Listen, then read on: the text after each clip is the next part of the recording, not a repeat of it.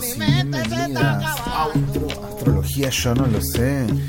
Em, esta vez nos vamos a dedicar en extenso al libro de Dane Rudyard, Zodíaco, el latido de la vida. Vamos a hacerlo en dos partes. Vamos a tratar de llegar a hacer la mitad del, del libro, hasta la mitad de los signos, y luego la segunda mitad con los conceptos más importantes que tiene el libro. Así que espero que pueda que pueda servir para acompañar tu lectura si lo encontraste claro, si lo encontraste confuso o si simplemente querés escuchar otra opinión y querés em, colaborar conmigo, podemos hacerlo, me lo puedes dejar en los comentarios.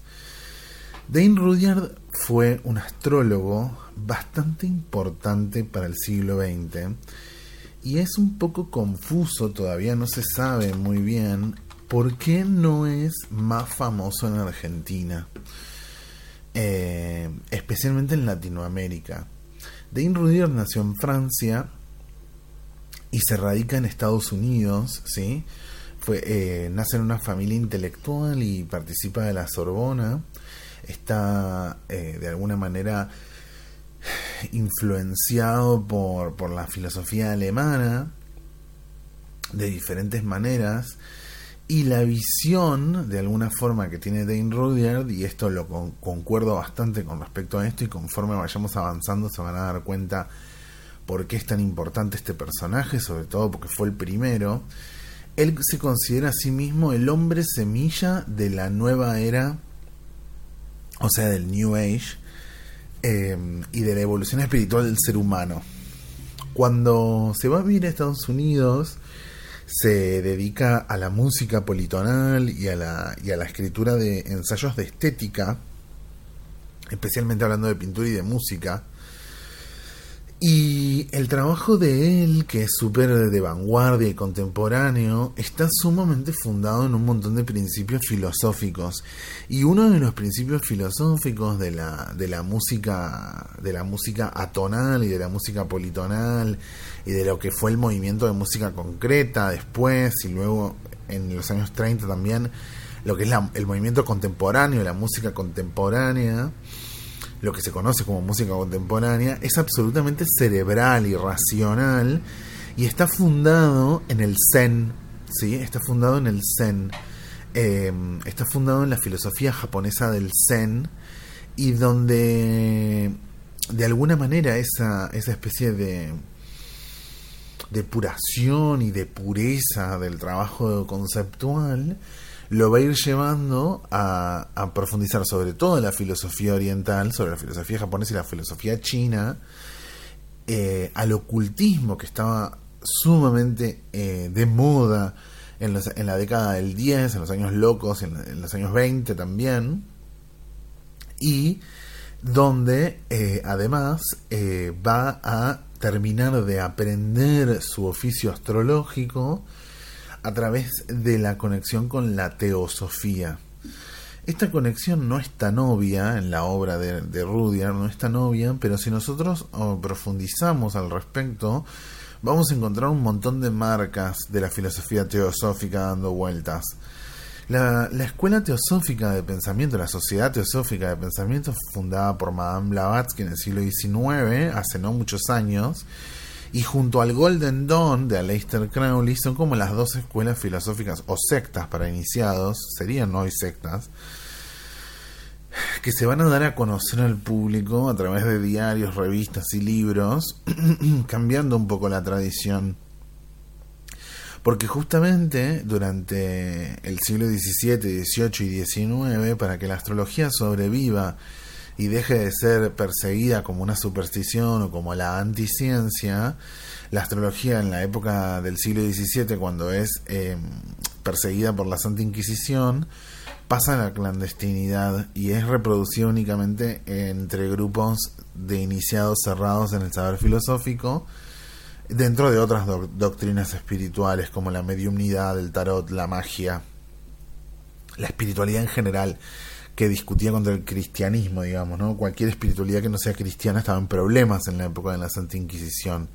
Luego llega el iluminismo y luego llega la revolución industrial, después, en el siglo XIX. Entonces imagínense que eran tiempos donde mandaba mucho la razón y la astrología no tenía lugar en la vida pública.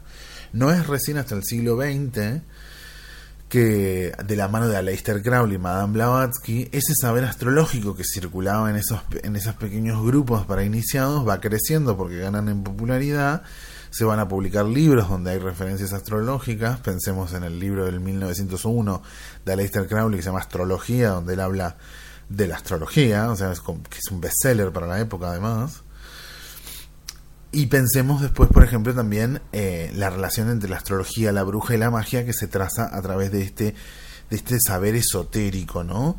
Saber esotérico que fue cultivado 300 años, pero que luego en este siglo XX, en este siglo más de, las de comunicarse, comunicarse, comunicarse, imagínate cómo termina el siglo XX que hacemos Internet, en el principio del siglo XX, estos eh, personajes que supuestamente eran de oscuros para las sectas, para que lo conozca poca gente, se vuelven públicos, se vuelven celebrities. Aleister Crowley es una celebrity en la época en la que vivía, es como un personaje. Eh, Madame Blavatsky lo mismo, es rusa, pero se vuelve mundialmente conocida. Y después están los mediums, que se van a hacer muy populares en los años 10, en los años 20, en los años 30, y los astrólogos entonces, algo de todo ese espíritu de época lo lleva hacia los años 20 a adoptar el nombre Rudyard, que viene del sánscrito, eh, que proviene de un dios que se llama Rudra, justamente, es como un nombre sagrado, él acepta como una misión, y en los años 30 se va, se va a casar con, eh, con una mujer que es eh, teosofista teosofista de una alta jerarquía de la sociedad teosófica. Em, y va a aprender astrología, va a estudiar astrología 10 años hasta empezar a publicar sus libros. Parte de su periodo de estudio también tiene que ver con el periodo de estudio de Carl Gustav Jung, que es un personaje del que vamos a hablar también.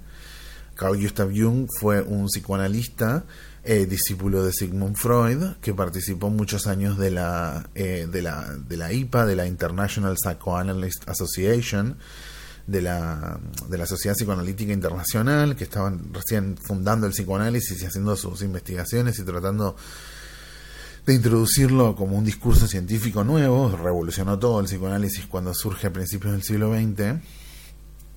Y Carl Gustav Jung, por sus métodos un poco ortodoxos y su búsqueda espiritual profunda sobre, sobre el ser humano, el alma y la tradición humana, y también su interés por la astrología y por otros temas también, por temas paranormales también, va a terminar siendo expulsado en una pelea con Freud, en una discusión muy importante sobre, sobre el fundamento del inconsciente. Se van, a, se van a pelear con Freud y va a ser expulsado de esta sociedad psicoanalítica. Una vez que ha expulsado va a pasar un par de años haciendo una búsqueda personal y él va a tener un interés muy distinto al que tenía el psicoanálisis, que era sanar a través de la palabra, sino en todo caso, él va a tener un interés bastante más hondo con respecto a, por ejemplo, que la gente para sanarse baile, que la gente para sanarse pinte cuadros, produzca arte, haga otras cosas, como que él todo el tiempo va a estar explorando otras técnicas para complementar la sanación, ¿sí? La sanación de esquizofrénicos, de histéricas, de diferentes fenómenos clínicos que había en esa época, muy distintos a los que vivimos hoy. Si bien algunos cuadros son los mismos, es muy distinta la realidad psíquica de las comunidades en el principio del siglo XX que las, las de hoy, aunque el ser humano es el mismo. Pero bueno, estos métodos lo van a llevar a fundar su propia escuela, que no debe ser confundida, es la escuela de la psicología analítica. No es el psicoanálisis, sino la psicología analítica. Vaya diferencia, vaya diferencia, claro, porque el término analítica proviene de la, de la, de la, de la postura filosófica, de la filosofía analítica. Em, así que esa, esa es otra, otra cosa que es lo que se conoce como la psicología jungiana, ¿sí? Jungiana. Entonces Carl Gustav Jung se va a influenciar mucho de este asunto. Carl Gustav Jung, por supuesto, para poder hacer sus progresos en, en, en los saberes más científicos y en esos círculos no va a poder hablar mucho de astrología. Él tiene dos tratados dos cosas de astrología. Tiene un estudio sobre las parejas y los signos de la de los matrimonios y un estudio sobre la estadística y la astrología. Muy adelantado todo este tema porque faltan 20 años para el giro de la ciencia, el giro de el giro de Karl de, de Popper, de Lakatos y de y de Kuhn, que son los tres que van a agregar la estadística al método hipotético deductivo. O sea que la astrología siempre a la vanguardia. La astrología siempre a la vanguardia en sus métodos y en todo, ¿no? Pero bueno, no por nada está tan mal vista por la ciencia la astrología. Pero bueno, siempre a la vanguardia de la astrología. Muy curioso que justamente eh, lo fundante del principio estadístico de la astrología termina siendo en realidad llegándole tarde al propio discurso científico. Pero bueno, por suerte están separadas y la astrología es un arte y no es una ciencia. Em, por suerte. Entonces, lo que va a pasar va a empezar una amistad con esta, con estos, con estos estudios y con este, con este conocimiento, y va a empezar eh, a, enfocarse absolutamente en el asunto entre la psicología de la profundidad, la astrología y la dimensión holística del ser humano, su dimensión física, su dimensión espiritual y su dimensión psicológica la dimensión del lenguaje, la dimensión de la fe y la dimensión del cuerpo, de la obra, del obrar. Y los postulados que él va a llevar adelante eh, van a estar muchas veces eh, enfocados en esta idea de la sincronicidad, que es un planteo bastante singular que tiene, que tiene Jung con respecto a la vida humana, la idea de lo sincrónico, de lo que ocurre en la sincronicidad constante. Y son detalles en los que eh, durante sus estudios va a hablar de una astrología armónica, una astrología humanística. Y publica en 1936 un libro de absoluta vanguardia, si bien ya habían surgido libros como el de Alan Leo y el de Aleister Crowley, entre otros, un libro de absoluta vanguardia para el mercado de Estados Unidos que es Astrología de la Personalidad, en 1936. Y se considera también que Rudyard es además quien influencia en los medios la estructura del horóscopo de los diarios. El horóscopo del diario de 12 renglones, uno para cada signo, se piensa que esa estructura la pensó Rudyard. Porque justamente antes, cuando nosotros hablábamos de un horóscopo en el siglo XIX y, y a principios del siglo XX, hablábamos de un comentario sobre una carta natal. Eso significa horóscopo, opinión sobre la hora de nacimiento y eran pequeños análisis sobre eh, celebridades, personas que no se conocían o personas de influencia política. Esto empezó en los en las revistas de circulación cerrada de las sectas eh, de la Teosófica y del Golden Dawn y luego se hace popular a través del horóscopo de la princesa Margarita en 1936. Justamente ese año, el año que sale la astrología de la personalidad en Londres. Eh, y sale este libro en el Daily Sun en Londres y cambia para siempre la astrología en los medios, para siempre cambia. Eh, Alan Leo lo adopta y lo hace en Estados Unidos y Dane Rudyard, bueno, nunca se lleva ese crédito, pero se piensa que fue él. Esta investigación la hice hace mucho tiempo sobre el origen del horóscopo, eh, pero bueno, no viene al caso ahí justamente en ese tiempo de, de, conocimiento va a empezar a publicar un montón de artículos y eh, va a tener casi 40 años de una influencia absoluta hasta el año 85 cuando muere, pero bueno, por lo menos hasta el 75 eh, va a estar escribiendo astrología sin parar, del 36 al, al 76 está escribiendo sin parar astrología. Y ahí va a conocer a Alice Bailey, que es la persona que inventa el término New Age. Además, Alice Bailey es su discípula, que también es teosófica y que es además la persona que, que, va a ser una de las astrólogas más influyentes desde los años 70. O sea que Alice Bailey es discípula de, de, de, de, Dane Rudyard, amigos. Es bastante importante esto, ¿sí? Em, él va a publicar sus libros em, de diferentes maneras, de diferentes maneras independientes y en, pequeñas comunidades. Si bien eh, Astrología de la Personalidad es súper famoso para ese momento y se va a vender bastante bien, no va a tener una casa editorial que lo organice. Entonces él va a tener artículos que por ahí escribió en los años 40 y se van a publicar 20 años después. Pero hay pruebas de que fueron escritos en esa época. Lo que va a pasar es que en el 70 Penguin Books, Penguin Books, que después se va a convertir en Penguin Random House, eh, de Londres, ¿sí? de, que son británicos, eh, va a em, empezar a publicar todos sus libros y todas sus escrituras con la práctica astrológica. Y así van a publicarle todo muchísimo tiempo después. Por eso este libro fue escrito en los 40, pero es publicado en el 70. ¿sí? Y es conocido en España en el 82 recién. Es traducido al español en el 82. Y es uno de sus primeros libros en traducirse en español. Imagínense todo el tiempo que tomó esto, ¿no? También un poco tiene los derechos hoy de él, pero bueno, no sé qué es, no sé qué pasa que, que Dane Rudyard no es más conocido en Latinoamérica y no lo no lo leen más. En el año 70 lo va a fundar el Comité Internacional de Astrología Humanística. El término astrología humanística lo inventa Dane Rudyard, es un foco de Dane Rudyard. Cuando hablamos de astrología humanística, hablamos de psicología transpersonal, de psicología analítica, de astrología transpersonal y de la dimensión holística de la, del ser humano, ¿sí? de la filosofía del ser humano, el desarrollo del ser humano. O sea que la astrología de Dane Rudyard tiene un objetivo inicialmente terapéutico y su posición y su postura a la hora de analizar los asuntos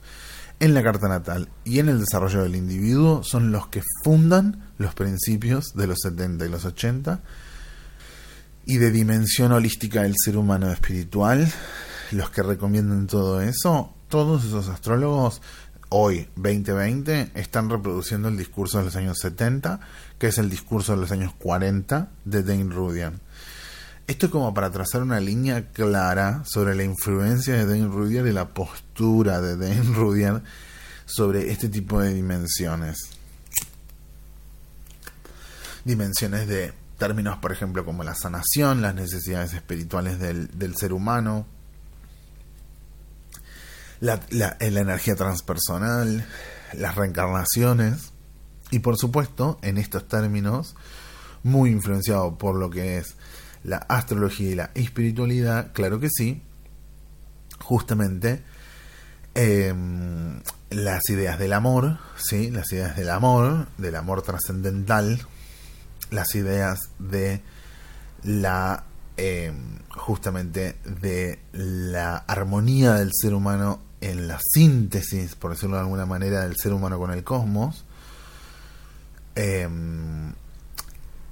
la, la justamente el espectro de la experiencia humana en el sentido holístico, humanístico y transpersonal para la para el desarrollo del ser humano y la, justamente ahí las miradas no dualísticas, o sea, unificadoras y armónicas de la relación entre el ser humano y el universo. O sea, no dualísticas, no, eh, por decirlo de alguna manera, de la dimensión de la realidad entre eh, dual, sino de la unión, de la unión. O sea, no la dimensión eh, moral tampoco, ¿sí? No la dimensión moral del ser humano, sino la dimensión más bien armónica donde estamos en armonía o en desarmonía, pero estamos en un conjunto y en un todo, en un sonido constante.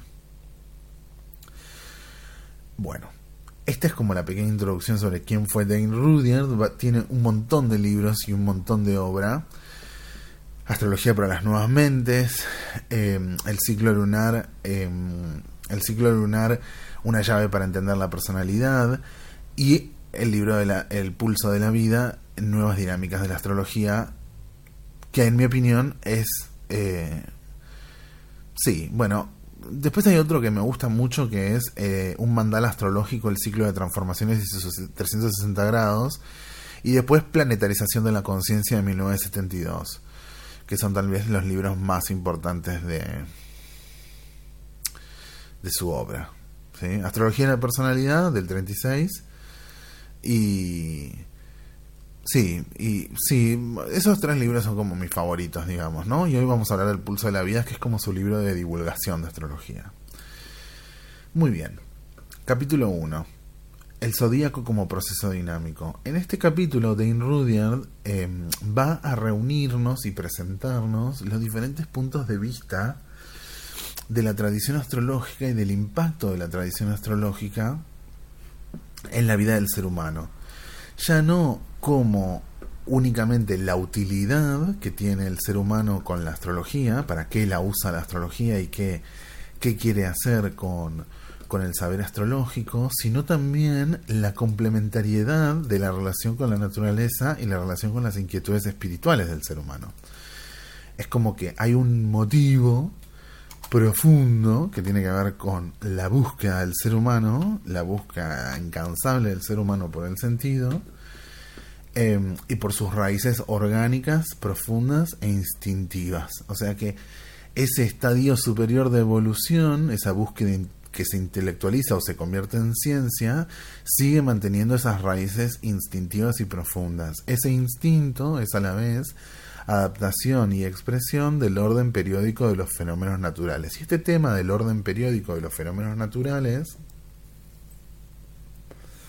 tiene que ver con la astrología de la eclíptica tiene que ver con el invierno, el verano, la primavera y el otoño, tiene que ver con lo que se repite todo el tiempo en la rotación y la traslación de la Tierra, con el ser humano que nace niño, se hace adulto y muere viejo, con ese ciclo sin fin, ese constante esfuerzo de la civilización, quiere interpretar y comprender esas experiencias que vive el organismo y que vive el mundo exterior, uniéndose, ¿no? O sea, tratando de recuperarse de lo que es el pensamiento moderno, tratando de salir de esta idea de que el ser humano está por un lado y la vivencia está por el otro, y tratar de recuperar esta idea de, ah, de este intento de guardar la vitalidad, porque el dualismo del orden celeste y el desorden terrestre es esencial de la experiencia humana. En el cielo todo es constante, periódico, pronosticable dentro de márgenes muy estrechos de irregularidad. Y por el contrario, en la superficie terrestre existe un caos relativo y emociones impronosticables, conflictos irracionales, crisis inesperadas, guerra y peste. La astrología es un método por el cual la estructura ordenada de la luz del cielo puede usarse para probar la existencia de un orden oculto pero real en la superficie de la Tierra, en todos los aspectos de la experiencia humana. Entonces la astrología sirve, estoy citando ahí, sirve de alguna manera no solo para ordenar el caos, sino para aceptar el caos, para aceptar esa experiencia de manifestación em, y de desconcierto ante la vida caótica. Eh, para hacer esto, de alguna manera, él va a presentarnos así por arribita, pero es bastante importante, su relación con la China, básicamente el libro de las transformaciones o el libro de las mutaciones, que conoció como el, el I Ching, el Yi King, le dice él, el Yi King es el nombre chino, lo que nosotros conocemos como el I Ching. Eh, y también va a hacer referencia a, a, Oriente muchas veces, ya que justamente también algo de esa separación de Oriente y Occidente le obsesiona bastante y en otros libros es bastante más claro con respecto a esto. Les leo una... Claro, les leo una cita que estoy totalmente de acuerdo con esta cita. La astrología es la madre de todas las ciencias, la madre de la civilización, por ser el primer intento del hombre y el más universal para encontrar el orden oculto detrás o dentro de la confusión de la jungla terrestre, psicológica o física, no importa el caso, ¿no? Entonces estoy súper de acuerdo con esta cita y me parece súper importante.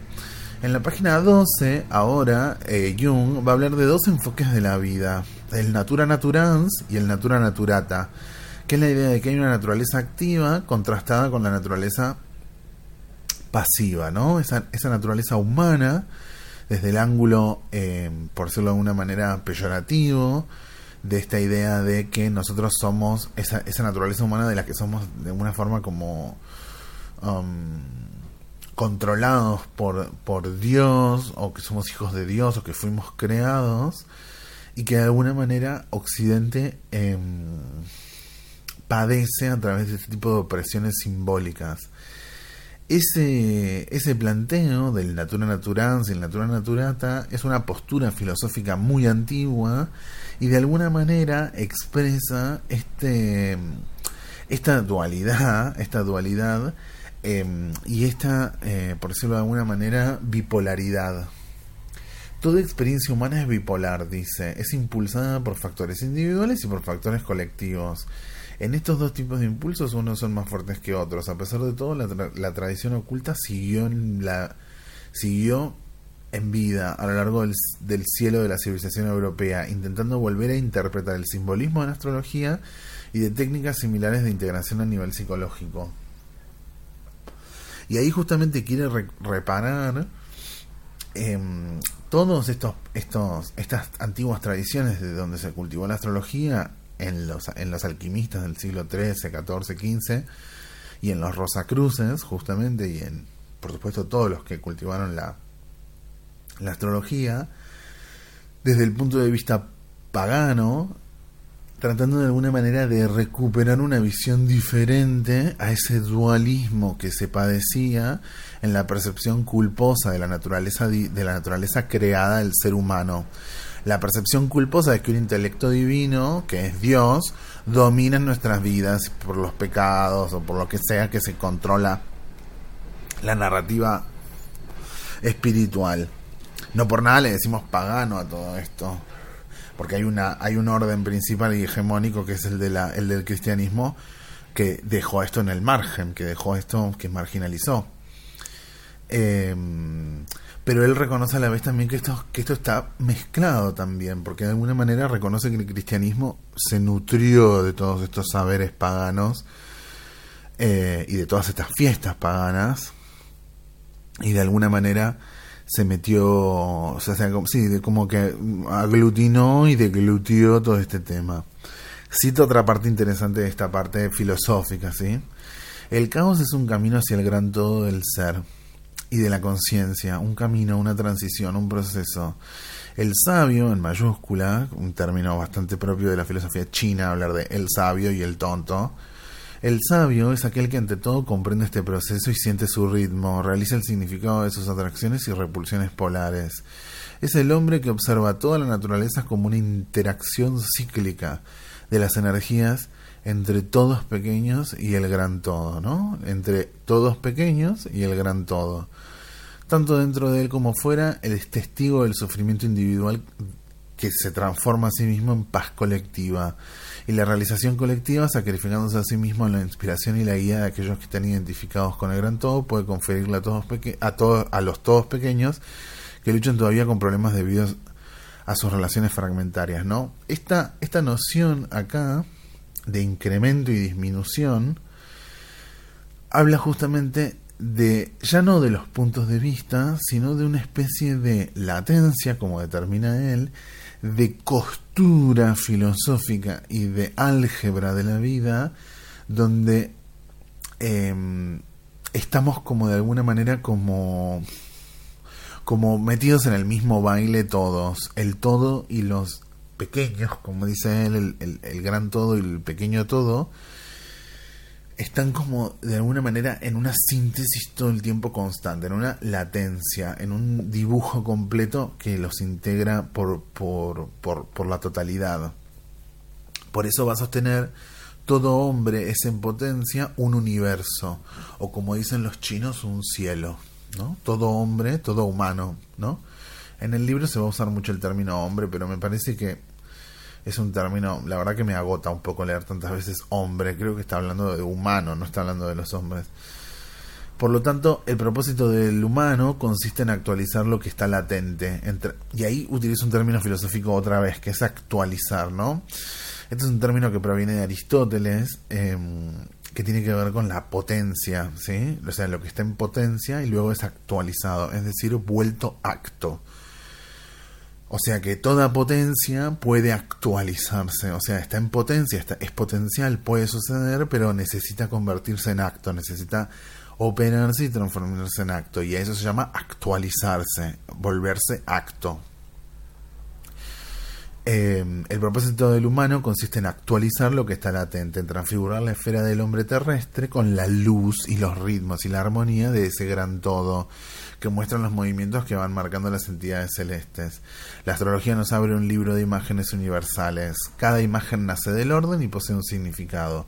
Cada carta natal es la asignatura del cosmos o de Dios, es la imagen del rompecabezas completado. Por eso justamente em, él va a entender a la astrología como parte de un ciclo, pero que nuestra, nuestro trabajo dentro del ciclo forma parte de un ciclo más grande y de una actualización más grande. Que esto es una, esto es una cosa que a mí me influyó muchísimo cuando yo leía Dane Rudyard en su momento, cuando estaba estudiando astrología hace muchos años, y cada tanto, ahora mientras hago esta guía y releo el libro, me doy cuenta de lo mucho que impactó en mí este, este tipo de pensamiento y este pensador en particular, si bien no estoy de acuerdo con muchas cosas que plantea. Y es una frase que yo decía mucho, que tiene todo que ver con él, que es hermosa. Em, o sea, es esa postura, esa mirada sobre el mundo, la considero hermosa. Y hay una frase que me gustaba a mí decir mucho, que es, cuando trabaja uno, trabajamos todos. Entonces, claro, yo siempre pensaba eso, como, bueno, cuando yo siento que resuelvo algo de mi carta o algo de un esquema lunar mío, algo de un tema lunar mío que no sé qué, es como que mi mamá se pone bien y todos nos ponemos bien y sale todo bien. ¿Y por qué pasa eso? Y porque formo parte de ese rompecabezas. formo parte de ese rompecabezas. Y el día de mañana, como es todo un gran ciclo que se reitera y que se repite y que forma parte de ese orden, bueno, tal vez, no sé, mi vieja trabaja algo de su luna y no sé qué consciente o inconscientemente, quiero decir, trabajar sobre nuestra luna o resolver algo de nuestra carta. Y bueno, y yo de pronto me siento bien y todos estamos bien porque hay algo que se puso como en pie. Y no tiene que ser, no es obvio, no siempre es obvio, no siempre es consciente, ¿no? También por eso es un ciclo, porque a veces estamos arriba y a veces estamos abajo. Eh, lo que no podemos es olvidarnos que estamos todos enchufados y conectados juntos, ¿no? En ese sentido. Em, en la página 19 empieza ahora con la naturaleza del zodíaco. En este, en este planteo, que es un planteo relativamente dualista y relativamente duro, él va a plantar el ciclo del día y el ciclo de la noche. ¿sí? Él lo va a describir como el ciclo del día y el ciclo de la noche.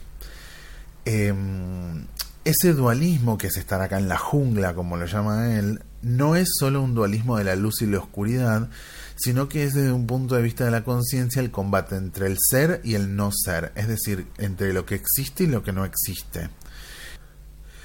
Esto lo toma desde, un concepto de la India, que viene del libro Los días y las noches de, los de Brahma, de los brahmanes,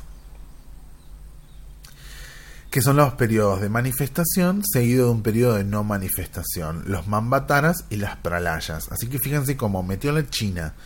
Está todo el tiempo referenciando la filosofía griega, Aristóteles y Platón, y ahora mete la India, ¿no? Que es un poco también es recuperar el mismo camino que hizo Claudio Ptolomeo. Esto es muy similar al mismo camino que hace Claudio Ptolomeo, en el siglo II para fundar el, el, Tetrabiblos. Él junta muchas tradiciones de muchos pueblos distintos, de Oriente y Occidente, que, si, que esos tres pueblos se sentaban a la misma mesa, se sacaban una espada y se mataban a sablazos entre sí.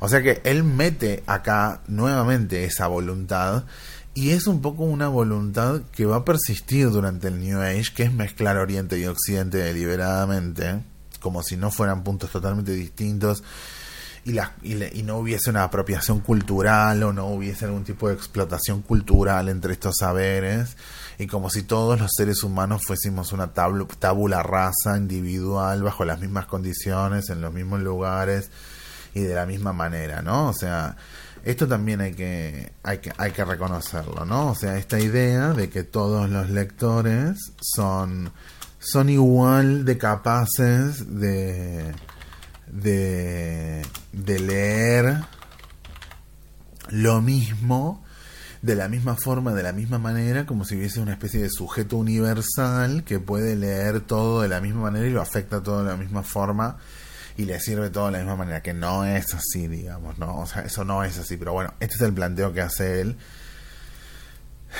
Eh, yo estoy un poco en contra de ese tipo de universalismo porque me considero una persona mucho más escéptica. Pero al margen de esa observación, que me parece válida, em, cito acá cómo lo va a entender esto y creo yo que está bastante bueno el modo en el que lo plantea. El zodíaco simboliza el ciclo del año, ¿sí? En este caso refiere al año cósmico, o sea, de marzo a marzo. El zodíaco simboliza el ciclo del año, especialmente en las regiones templadas del hemisferio norte, que es de donde se origina la astrología. Por eso él va a pensar, eh, lo va a pensar al revés, lo va a pensar al revés a como lo vemos nosotros. Nosotros tenemos en marzo el otoño y en el hemisferio norte tienen en marzo la primavera, ¿sí? Pero bueno, lo vamos a pensar así para entender la lógica que plantea él. ¿Es una lógica análoga? Sí. ¿Es una lógica lógica? Sí me cierra del todo, no tengo esa experiencia. El simbolismo zodiacal es el fruto de la experiencia de los humanos que viven en esas regiones, la experiencia de las estaciones, de las actividades de la naturaleza y del humano a través de la observación y la vegetación siempre cambiante y de la vida animal eh, y de la base de la vida animal. En esto eh, tiene bastante sentido su planteo porque justamente así se escribe el Yi así se escribe el I Ching. El I Ching se escribe a partir de la observación de la naturaleza. Entonces él quiere recuperar este tipo de simbolismos para la astrología y está bastante bien como principio fundante. No sé si es de vuelta universal, ¿no? Eh, como estos humanos han sido durante el último milenio el factor activo de la evolución de la conciencia humana, su experiencia ha llegado a tener una validez universal en la determinación del significado cósmico y de la finalidad del humano, ¿no? Acá nuevamente utiliza el concepto finalidad eh, como un concepto filosófico, ¿sí? el concepto teleológico. O sea, ¿para qué existe ser ser humano? ¿Y cuál es la razón fundante de ser ser humano gracias a la finalidad por la cual soy ser humano y que es nacer para morir? O sea que por la finalidad él entiende el propósito, o sea, por su uso. O sea, un tenedor se usa para comer, para pincharlo por acá, para pincharlo por allá. Entonces es un arma. Bueno, según si lo uso para hacer qué, también, o sea, según su finalidad, también entiendo para qué sirve. Por decirlo de alguna manera. Es un arma, es algo para comer, es algo para... ¿Para qué es? Así que em, un poco lo entiende así. Entiende al ser humano como el factor radical a través del cual eh, la experiencia humana está teniendo sentido. Entonces, desde esa perspectiva, él quiere organizar este relato a través de la observación de la naturaleza y de alguna manera el rol del ser humano adentro de este juego de fuerzas. El zodíaco se usa en nuestra astrología, el zodíaco que se usa en nuestra astrología tiene muy poco que ver, sino nada, con las estrellas y entidades independientes. Esto es bastante importante de señalar en esta época, porque todavía estamos como tratando de demostrar que la astrología tiene su propia regularidad y que, y que no desconoce el sistema de precesión, el sistema sideral de precesión, y que justamente hemos evolucionado de la época de los caldeos y los egipcios, ¿sí? Pero justamente lo que importa de la experiencia astrológica es el plano psico, psicomental y biológico eh, y espiritual, digamos, ¿no? O sea, es, mayor a todo esto que los que, que, esa dimensión. Por eso justamente em, la la reivindica digamos no a través de su de su trabajo simbólico no del trabajo riguroso del pensamiento de la ciencia de la mentalidad técnica sino también desde esta lógica simbólica más honda de la tradición oculta sí em, en este caso en particular, este, este capítulo son todos los fundamentos, no solo de este orden cíclico y de este orden eh, relacionado con el planeta Tierra, sino también desde el ángulo eh, desde el que lo quiere hacer, el ángulo sobre la personalidad, sobre la experiencia humana, sobre la experiencia individual, la experiencia física, la experiencia psicológica, lo colectivo. Quiere hacer otro ángulo, otro foco, quiere mirarlo desde otra manera es la técnica sobre la búsqueda del significado. La astrología es el, camino a través del cual encontramos el significado y el sentido. Sin el soporte de esa base, el hombre se verá colapsado y desintegrado. O sea que entiende además a la astrología como un asunto necesario. Quiero que piensen que esto escribe, esto está escrito en, el, en los años entre los años 30, 40, 60, o sea, la guerra mundial, la segunda guerra mundial, la mayor crisis económica de toda Europa. O sea, si hay un momento en el cual el otro fue un problema y, la desintegración de la bomba atómica, si la desintegración del ser humano fue inminente, es este. Y este hombre está escribiendo desde el amor, desde la civilización, desde la comprensión y la búsqueda por el significado. O sea, realmente hubo nazis, o sea, hace nada sucedieron los nazis que arrasaron con toda Europa y mataron a todo el mundo. Entonces es bastante importante lo que está haciendo este hombre y cómo lo está pensando y cómo quiere subsanar. Nosotros que tenemos diferencias políticas, que tenemos un montón de problemas, bueno, imagínate acá, ¿sí? Imagínate acá si no había un montón de problemas, un montón de opresiones en juego. O sea que es bastante profundo lo que está haciendo, ¿sí? Por, e, no por nada, dice, sin el soporte de esta base de la raíz, el hombre se verá colapsado y desintegrado la raíz del humano, la humanidad, es la base por la cual se desarrollan los logros individuales de una humanidad racionalista o intelectualizada. O sea que la sabiduría colectiva está íntimamente relacionado, o sea, que el, que el colectivo crezca es que el individuo crezca, no es al revés. El individuo colabora con el colectivo, sí, pero también tiene que haber un hondo común tiene que haber una búsqueda común también. Por eso la astrología es un lenguaje común, es como el esperanto para Dane Rudian. Acá dice una cosa bastante interesante. Que es, el propósito de este libro es integrar de una manera breve y sugestiva, más que exhaustiva y didáctica, el antiguo simbolismo del zodíaco. Y es un poco lo que hace, la verdad que sí. Y de vuelta, la postura desde la que lo van a hacer va a ser una postura no moral. Por eso va a decir en un momento, eh, aplicando el concepto de más o menos en vez de esto y lo otro. El humano puede hacer, puede renovar y hacerle frente completamente a su actitud ante la vida. De la experiencia en la mente donde las personas son buenas y no son malas, solamente puede derivar conflicto y limitación. Esto es buenísimo porque es esa mirada no moral, holística, no dualística la que dice él, ¿no? No dualística, no binaria. Por otro lado, si se entiende una combinación de más luz que oscuridad, la experiencia puede relacionarse con todo el ciclo en el cual hay dos fuerzas de luz y oscuridad que están en constante interacción, como el sonido y el silencio. Entonces, el ciclo entero puede ser, por lo tanto, percibido de la siguiente manera y el humano puede ser el creador del significado. Ya no esto y lo otro, sino más o menos, crece, decrece, una especie de movimiento más parecido al sonido. Y acaba de organizarnos justamente eh, los ciclos del día y de la noche, ¿no? La fuerza del día y la fuerza de la noche. Y los va a organizar de una manera muy, muy sencilla para que podamos experimentarlos de esta manera. ¿Sí? Eh, y va a dedicarse en la página 27 a la fuerza del día y la fuerza de la noche. La fuerza del día como la energía personificadora y la fuerza de la noche como la energía de la contracción. La energía de em, lo que se expande y lo que se contrae. ¿sí? Casi como dos principios muy sencillos. La realidad es siempre la misma, dice Dane Rudyard, solo que nosotros cambiamos nuestro ángulo de aproximación. Entonces la realidad se divide en dos fases de experiencia y después en mucha más. Los límites de esta divisibilidad de nuestra experiencia residen en nuestra capacidad de permanecer integrados como personas en este proceso de diferenciación. En ese proceso de diferenciación es lo que se da por el ego consciente y el inconsciente colectivo, que es un término que presta de Dane Rudyard, un término muy reciente que presta de Dane Rudyard y ante ello le va a reconocer de alguna manera su grado de sistema caótico, esta es una visión moderna que es lo que opino yo, que es el, los sistemas caóticos, y la relatividad, la relativización absoluta. Acá justamente él va a escapar de ese esencialismo, porque lo primero que acepta es que la primera esencia es que todos formamos parte del todo.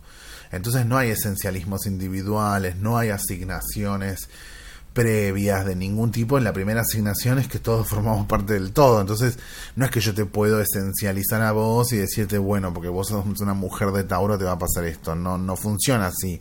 Ya hay una esencialización inicial que es que todos formamos parte del todo.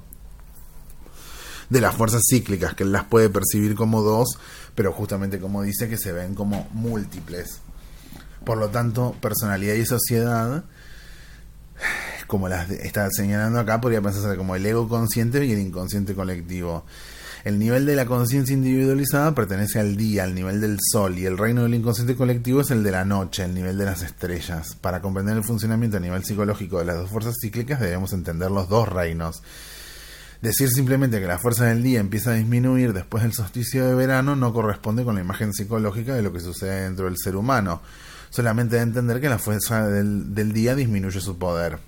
Esta disminución significa que lo que era fuerza positiva y activa va alejándose más del campo de la objetividad y se convierte en un poder más objetivo o introvertido y a la vez trascendente.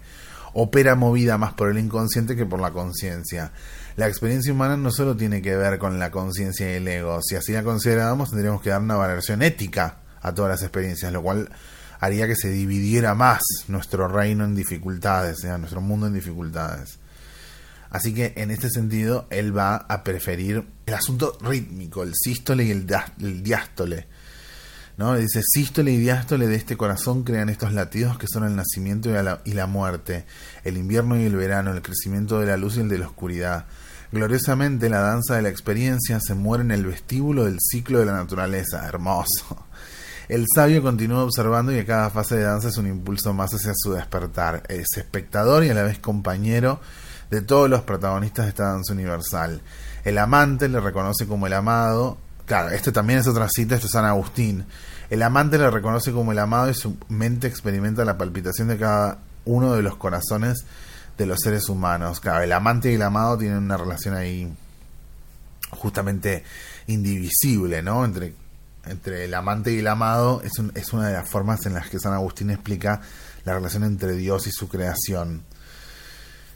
Eh, descubre el sentido, con mayúscula, de todas las cosas nacidas bajo el latido de la danza de la vida cíclica y descubriendo este sentido del humano total y libre es el creador de la realidad. Bueno, un poeta, la verdad, un poeta. Un poeta es hermoso este planteo que, que, que, realiza y cómo lo entiende, porque a la vez está planteando una manera dual de explicarlo, entendiendo la naturaleza dual de vivir en la Tierra, pero todo el tiempo la quiere unificar y la quiere contrastar y quiere ver cómo está pulsando el consciente con el inconsciente, el individuo con el colectivo, cómo todo el tiempo están pulsando y forman parte de la misma costura. Entonces las divide, pero trata de tener una mirada no dividida, una mirada no dualística, sino una mirada armónica de esa relación del ser humano. Esto me parece fundamental. Zodíaco, el latido de la vida de Dane Rudyard. Y ahora vamos a entrar en la parte de los signos. Dane Rudyard va a hacer una observación bastante interesante con respecto a los signos que me gusta mucho, ¿sí? Que me gusta mucho porque las va a considerar las 12 fases de la experiencia humana. Fases de las que entramos y salimos y que están íntimamente conectadas entre sí. Por eso en cada capítulo, además de catalogar a los signos, va a referirse al signo siguiente y al signo que viene. Todo el tiempo va a estar reflexionando sobre este asunto. Y esta es una mirada bastante importante para tener en nuestra cabeza a la hora de ir amasando la información astrológica y que no nos cierre la metáfora y no nos cierre la interpretación, sino que se abra. Y en este caso en particular va a hablar de Aries. A partir de Aries, él va a reconocer dos asuntos importantes. Primero que todo, el milagro de la germinación, como lo llama él, o la fuerza del día. Em, y de alguna manera en este, en este milagro de la, de la germinación o, o, del impulso lo va a describir a Aries como la personalidad humana experimenta en Aries la fase de la adolescencia. Es decir, eh, el fuego, el impulso, el desarrollo sexual, el crecimiento del cuerpo, y así va a encontrar esa, ese adolecer y esa adolescencia en la gestación de los bebés, en el parto, en, la, en convertirse de corderito a carnero, etcétera. En este caso en particular, también va a citar una cosa de este, de este rasgo adolescente en Aries, que es eh, las mujeres, el vino y la música, va a decir en un momento, ¿no? Acaba de decir, si se muestra codicioso en el amor y la fama por las mujeres, el vino y la música, es porque se siente débil inseguro interiormente y necesita el apoyo constante de soportes externos. Eh, mujeres, vino y música es lo que es un dicho, sí, es un dicho, es un son estos dichos que se dicen en tres partes, hay varios, creo que se le dice triada, se le dice triatema, triatema creo que es el término exacto que es eh, Women, Women, Wine and Song. ¿Sí? Women, Wine and Song Es un dicho, ¿sí? Es un dicho bastante clásico en, en Inglaterra y en Estados Unidos. Es una endiatriz, una endiatriz, que habla sobre el, la vida hedonista, ¿sí? La vida hedonista. Y los motivos tripartitos o de triadas em, suelen estar en todas las culturas. Este se piensa que es un dicho muy antiguo de la cultura y en español el dicho que es de España, el dicho es naipes, mujeres y vino, mal camino. Wine, Women and Song, digamos, ¿no? Es como los tres vicios del hombre, también se le suele decir, los tres vicios del ser humano. Eh, los tres vicios del hombre, en realidad, porque es bastante machista en ese sentido. Em, y es bastante retomado en, eh, de, diferentes formas, que es de que para, que para algunos casos es desde un punto de vista moral, ¿no? lo que se prohíbe, pero de otras maneras, también por ejemplo a Leicester Crowley en su momento, en Entusiasmo Energizado, va a recomendar que ese es el camino del genio. El camino del genio es explorar los límites del vino, los límites del amor y los límites de la música, del arte, de, la creación más bella del ser humano. Pero claramente eh, Wine, Women and Song es una mirada moral sobre el punto de vista hedonista y de Rudyard la, la castiga, la critica, como si fuese un asunto adolescente donde yo busco eh, todo el tiempo el soporte externo eh, con respecto a esto. Em, de Aries lo va a caracterizar de formas bastante singulares, como el, eh, digamos, como, como la necesidad de afrontar el miedo al mundo y, saberse solos en el mundo, eh, sin temor a, esa experiencia, porque de alguna forma va a considerar em, que esa energía de Aries es la energía del dar, es la energía del aparecer y es la energía del apasionarse. Entonces, en este, en este papel, en este papel que va, que va a describir de alguna forma, Aries em, no es totalmente independiente del acto. Se ve retenido por la necesidad primordial de la actividad. Estar es como una motivación irracional todo el tiempo a seguir haciendo. La conducta es directa, aunque debido a la falta de seguridad interna el impulso del adolescente decae a causa de las cargas sociales, por lo que este tipo de conducta necesita soporte, ¿no? Vuelve a este concepto de soporte, ya que justamente eh, lo va a comparar con Leo, ¿sí? Con Leo y con el yo soy anhelado de Aries, por lo que la persona de Aries eh, le importa más el soy que el yo vas a tener, y lo cual me encanta, porque de alguna manera es como tratar de ayudar a Aries a ponerle un freno a esa energía desbocada y a dominar esa energía en la búsqueda de un sentido, que es la, digamos como lo que lo obsesiona, en este caso en particular a, a, Dane Rudyard, ¿no? Em, como si fuera de alguna manera que esa búsqueda de movimiento constante necesita esta trascendencia, necesita la causa, necesita lo simbólico, eh, necesita florecer esa semilla, digamos, ¿no? Bajo ese arbitrio de la naturaleza. Y en este caso en particular, em, va a hacer una observación acá citando a nuestro amigo Jung, eh, que tiene que ver con la autocompasión, que para mí es como la otra dimensión de Aries, ¿no? En este gran gasto de energía adolescente, la otra dimensión que aparece es la, autocompasión y por ende la crueldad también, ¿no? La lasitud o la utilidad o la víctima expiatoria, bueno, todos estos temas que padece Aries. Solamente se puede, cito, solamente puede superarse cuando el ego consciente llega a asimilar el contenido del inconsciente en términos de Carl Jung, cuando toda la energía de Aries es encarnada deliberadamente para realizar un trabajo destino y es aceptado conscientemente, o sea, sin la inconsciencia de estar todo el tiempo actuando. Aries es su fuerza y su debilidad, preocupación por el destino, es la exaltación en y a través del Sol exaltado en Aries, ¿no? Ahí refiere al asunto planetario de que el Sol se exalta en Aries según los antiguos modos de leerlo y entiende que la energía siguiente, ya lo comparó con otros signos, pero la energía siguiente es lo que florece por primera vez en Tauro, ¿sí? vamos a la página 41, el capítulo de Tauro. Después de haber vencido la fuerza de la noche en el equinoccio, la fuerza del día que a través de Aries se precipitó en el deseo propio del adolescente que va en busca de la manifestación de sí mismo, se vuelve a Tauro, concreto y persistente. En este caso en particular, Tauro eh, se ve como la fuerza del día actúa sobre la substancia profunda de todos los organismos, incitando a la tierra de la humanidad a convertirse en fructífera. En este caso, de Tauro va a ser una observación súper importante, en mi opinión, para entender el punto de vista de Dane Rudyard, que no es solamente la germinación, el florecer, la materialidad, la idea de Tauro terrestre, Tauro materialista, Tauro comida, Tauro cómodo, no tiene que ver con esa mirada, sino justamente como la tangente del círculo.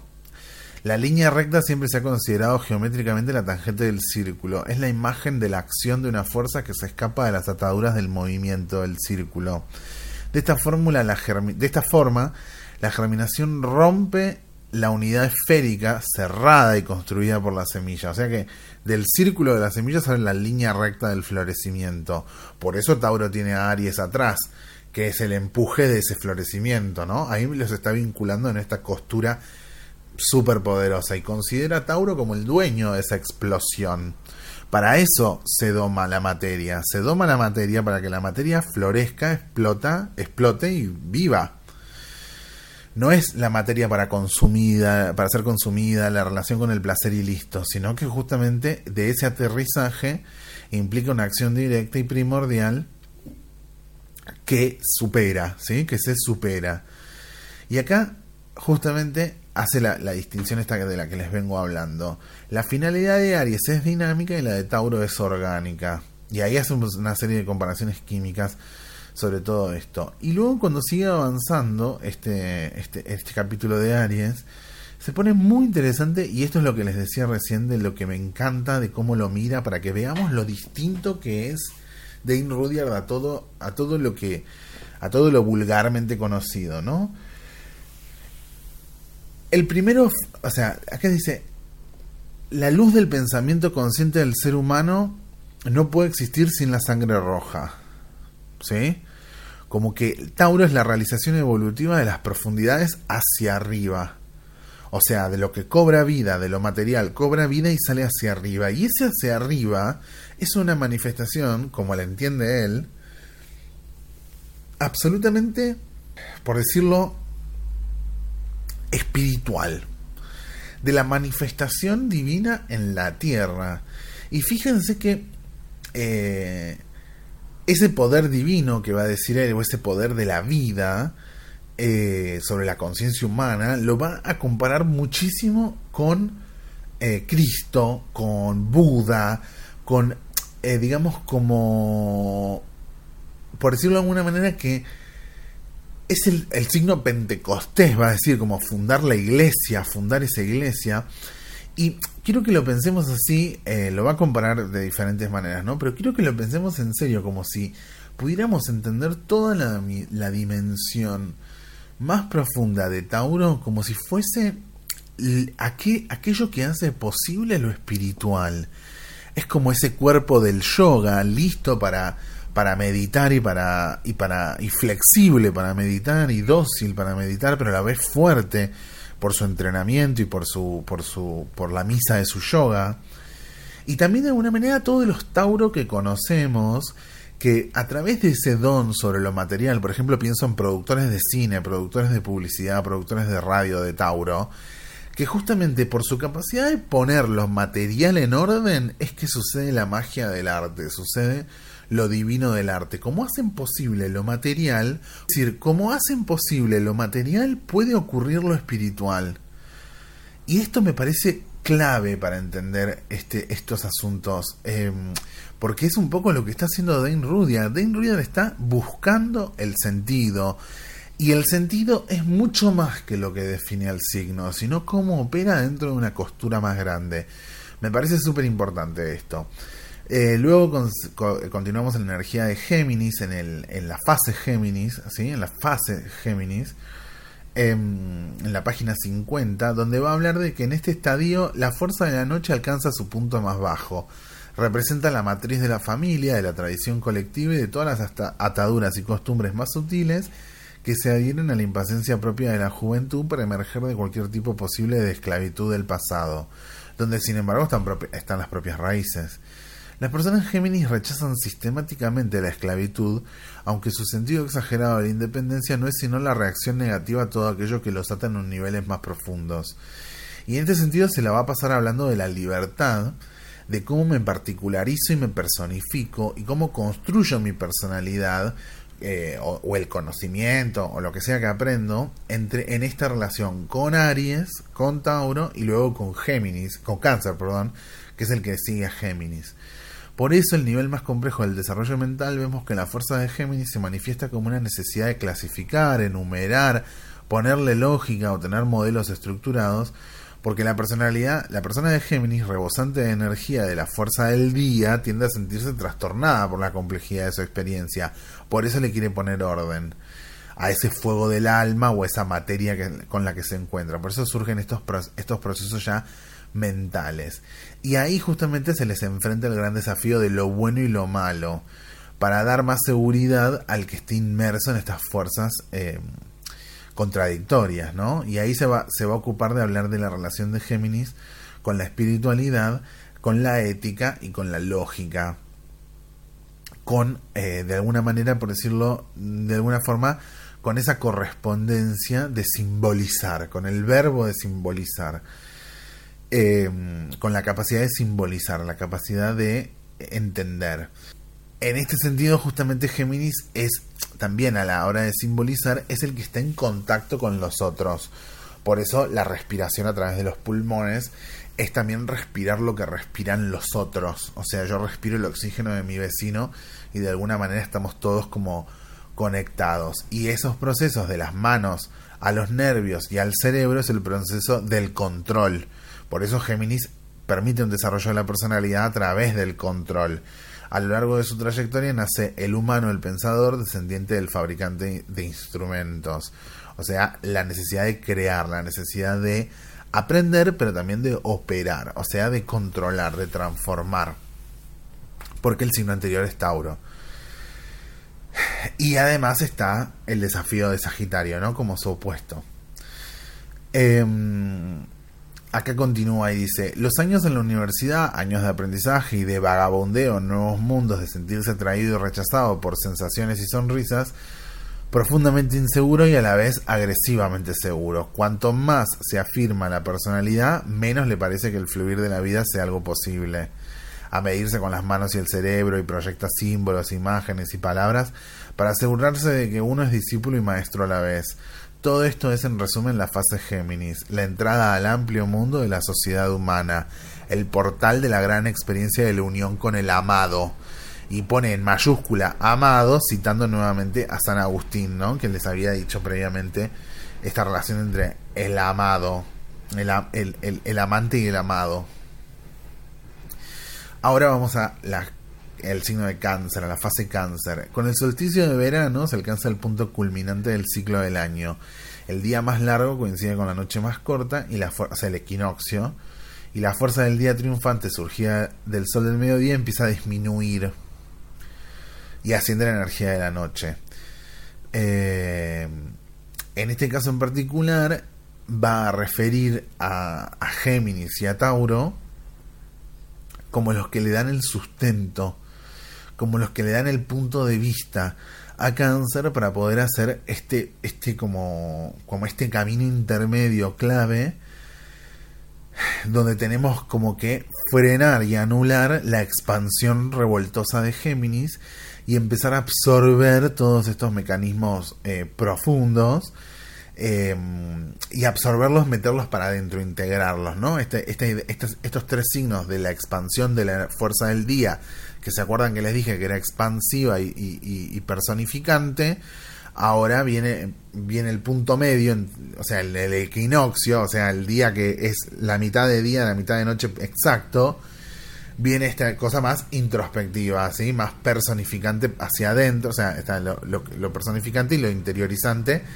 y están ahí estos rasgos en cáncer justamente. Por eso el asunto de cáncer es la memoria, la frustración, lo que recuerdo, lo que viví, los temores inconscientes, la inercia eh, y diferentes temas sobre la, vida interior y las partes más... Em, sí, las partes más... Eh, ah, sí, que se padecen, por decirlo de alguna manera, ¿no?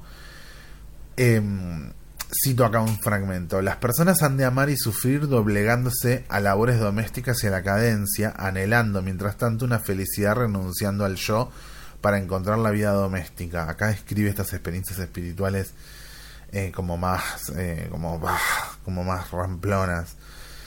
Em, y acá justamente empieza como esta, esto eh, a cáncer lo, lo caracteriza como el primer observador del misterio de la noche. Entonces, claro, cáncer está como observando el misterio de la noche y haciéndose las preguntas del misterio de la noche por, la, por, por los misterios de la vida. Em, bueno, hace un par de comparaciones acá. Bueno, es interesante. Eh, lo que dice, un poco viejo en mi opinión, lo que, lo que plantea, pero bueno, habla, habla de esta espiritualidad eh, de cáncer, de los miedos de cáncer y del el pánico terrible de lo, como, como los cambios a los puntos centrales de la vida.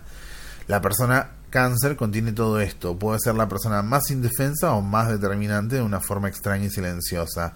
Es el periodo del año en el que el sol se mueve lentamente, está casi inmóvil y a la vez hay que, eh, hay, a la vez que hay también la posibilidad de una gran luz. Es el momento en que los días son más largos, sin embargo la astrología es este signo que sea gobernado por la luna, ¿sí? Y todos los grandes sacramentos llevan cuanto hay una pausa, un silencio, una conmoción. Es interesante lo que plantea sobre cáncer, le da un ángulo absolutamente espiritual a las preguntas que se hace cáncer y a lo, que cáncer padece, como ser el primer observador de, la, noche, ¿sí? de, la, de la energía de la noche que está creciendo, eh, al igual que la energía del día que estaba disminuyendo.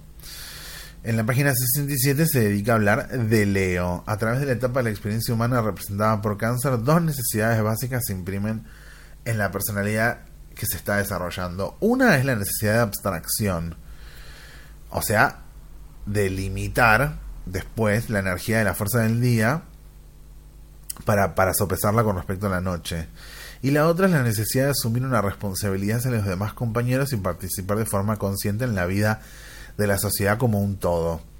Y al hacer este proceso, él lo va a comparar justamente que sin esta conciencia autolimitante de cáncer, de, formar parte y de entender y de observar, no puede haber una energía espiritual y positiva de Leo ya que justamente es, la, es el, el, proceso social, el proceso de mostrarme, de compartir, de personificar y de estar con los demás, el, el, el proceso a través de lo cual se, se contiene y se, y se construye la conciencia del uno, la conciencia del yo, tiene que tener esta estructura primero y esta observación primero.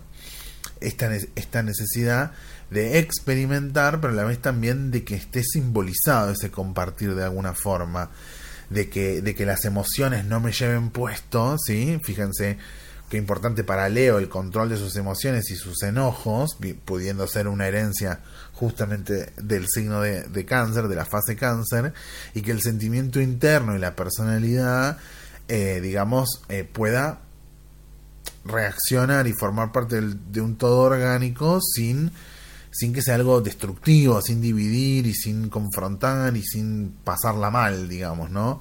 Sino que sea justamente una emoción y una acción del ego individual en, en relación con, con lo colectivo, ¿no? Esta imperiosa necesidad de Leo no solo de ser visto, sino de servir para otros y de estar para otros, ¿no?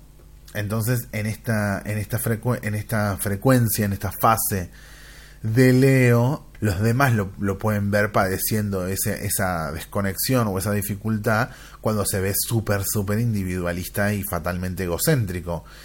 Y Leo justamente es ser responsable de esa, de esa centralidad y poder darse, poder darse a otros, ¿sí?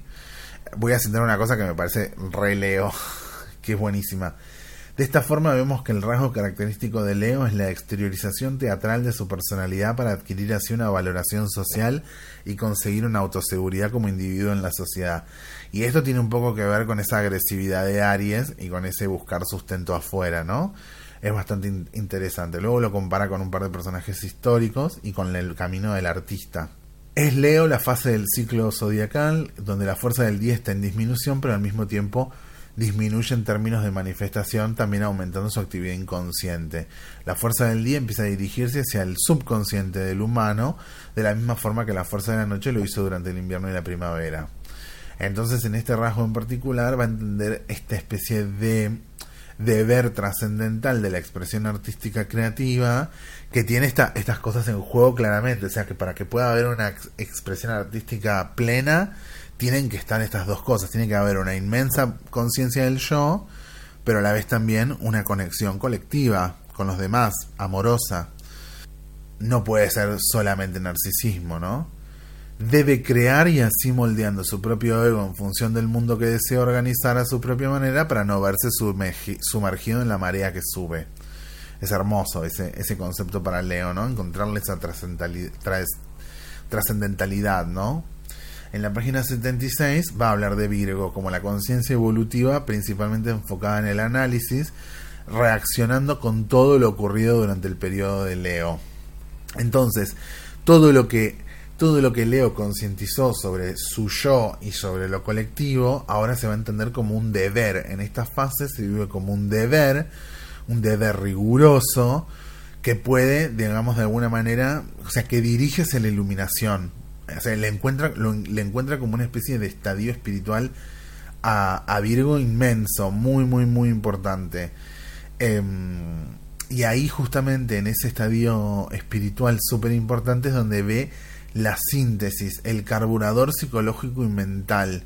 Como que de alguna forma es el método para eliminar impurezas y poder llegar de alguna manera como sin conflictos ni temores a la forma más depurada y por eso lo va a considerar un signo maestro a Virgo en este caso, como la habilidad para adaptarse por sí sola rápidamente a cualquier situación nueva. Esto es bastante interesante el punto de vista que tiene, ya que es una forma también de purificarse de la experiencia ya que la vida es inteligencia. Entonces se purifica de experiencia, se adapta para resolver los problemas en el momento, ¿no? Es buenísimo como lo plantea, como si es inteligencia absolutamente eh, versátil de Virgo y crítica y perfeccionista, es en realidad también su forma de desligarse de las cosas. Bueno, a ver, no puedo ocuparme de este problema y corta con ese tema, corta con esa emoción y se ocupa de su trabajo y lo hace perfecto, ¿viste? Esas cosas que tiene Virgo increíbles. Y eso lo ve como una tarea espiritual, como una tarea inteligente, como una tarea vital de adaptarse a los problemas, de cortar, de purificarse, de, de salirse de sus posiciones y de cumplir con su deber. Es sumamente interesante lo que hace, porque es además para, para él, que se deshacen elogios para Virgo, para eso es una forma de, de autoperfeccionamiento, de sanar el alma herida o de quitarse las amarguras y de todo lo precipitado que se padeció con Leo. Acá se eh, repolariza, digamos, ¿no? Él dice repolarización emocional, cómo salirnos del desengaño, cómo, salir, cómo resolver un problema, cómo resolver una duda, cómo desarmar terrores en nuestra cabeza a través de este, justamente, deber y esta versatilidad que le propone, eh, que lo propone como esta, esta especie de centralidad y de devoción importante que tiene Virgo con respecto a hacer las tareas. Bueno, es bastante extenso, es tal vez el, es el más extenso me parece, o más o menos lo mismo, no, no, es el más extenso.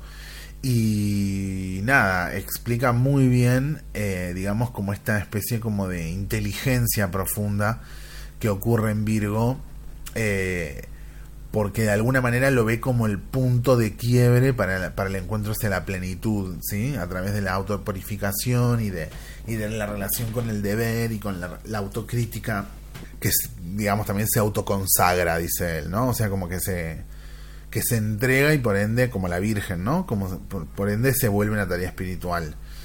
Eh, una tarea además de redención espiritual. Muy bien. En la página 86 se va a dedicar a la fase Libra, ¿sí? Todavía eh, heredando la energía de Leo y de Virgo.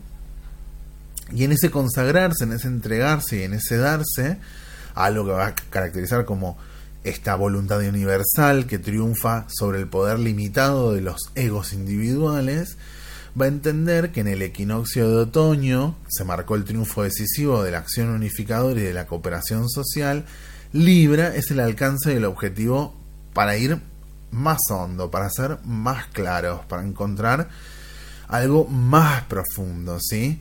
Por lo tanto, va a designarle a Libra, eh, digamos, como todo lo que tiene que ver con el comportamiento, con cómo dinamizarnos, cómo, cómo ponernos en movimiento, cómo ponernos en contacto y en fricción con los demás en dependencia con sus valores y con las personas y a la vez también colaborando dentro de esas dependencias, ¿no? Por eso justamente va a caracterizar que Libra padece la importancia de la mirada del otro, de la opinión del otro, de los valores de la sociedad, padece mucho todos esos, esos sentimientos porque justamente es su tiempo de eh, examinar también los individualismos y lo solar, la energía personificante, la energía eh, del día y lo va a comparar con Aries. El, el par, los dos párrafos, el párrafo que analiza Libra Aries es hermoso. Es hermoso, es hermoso, porque justamente eh, Libra y Aries dice son signos de equilibrio inestable.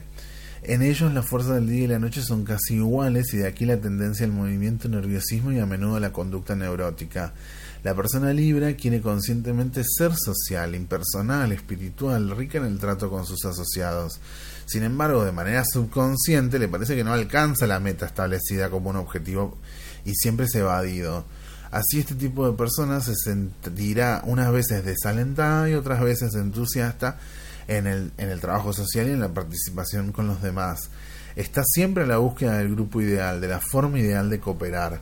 Todas las relaciones humanas son para Libra solemnes y extremadamente serias.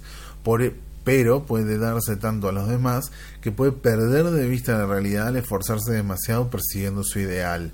Puede derrumbar los árboles en su afán apasionado por conseguir la integridad del bosque.